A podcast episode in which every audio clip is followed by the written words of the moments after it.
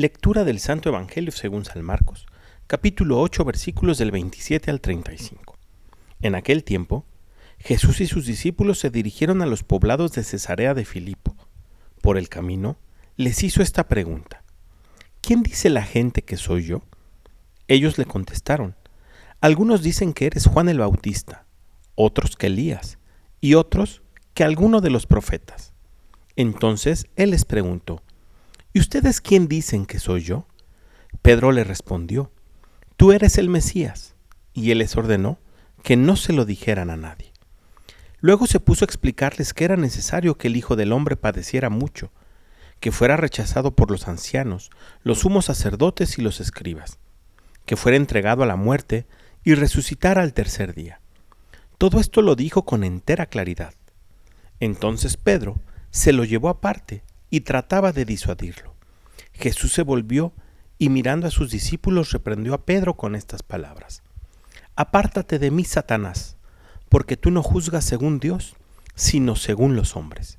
Después llamó a la multitud y a sus discípulos y les dijo, El que quiera venir conmigo, que renuncie a sí mismo, que cargue con su cruz y que me siga. Pues el que quiera salvar su vida la perderá, pero el que pierde su vida por mí y por el Evangelio, la salvará. Palabra del Señor.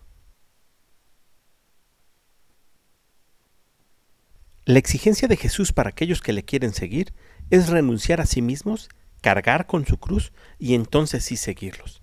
Sin embargo, pese a lo que podamos entender, tomar nuestra cruz no es señal ni sinónimo de dolor.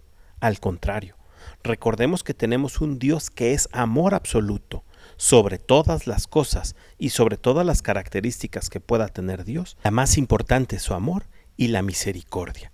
Entonces, ¿qué significa cargar nuestra cruz y seguirlo?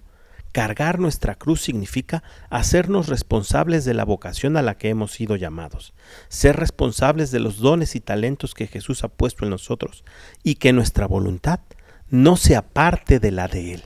Él solo quiere que todos los hombres se salven y es lo que buscamos ¿o no? Que tengas un muy buen día y que Dios te bendiga.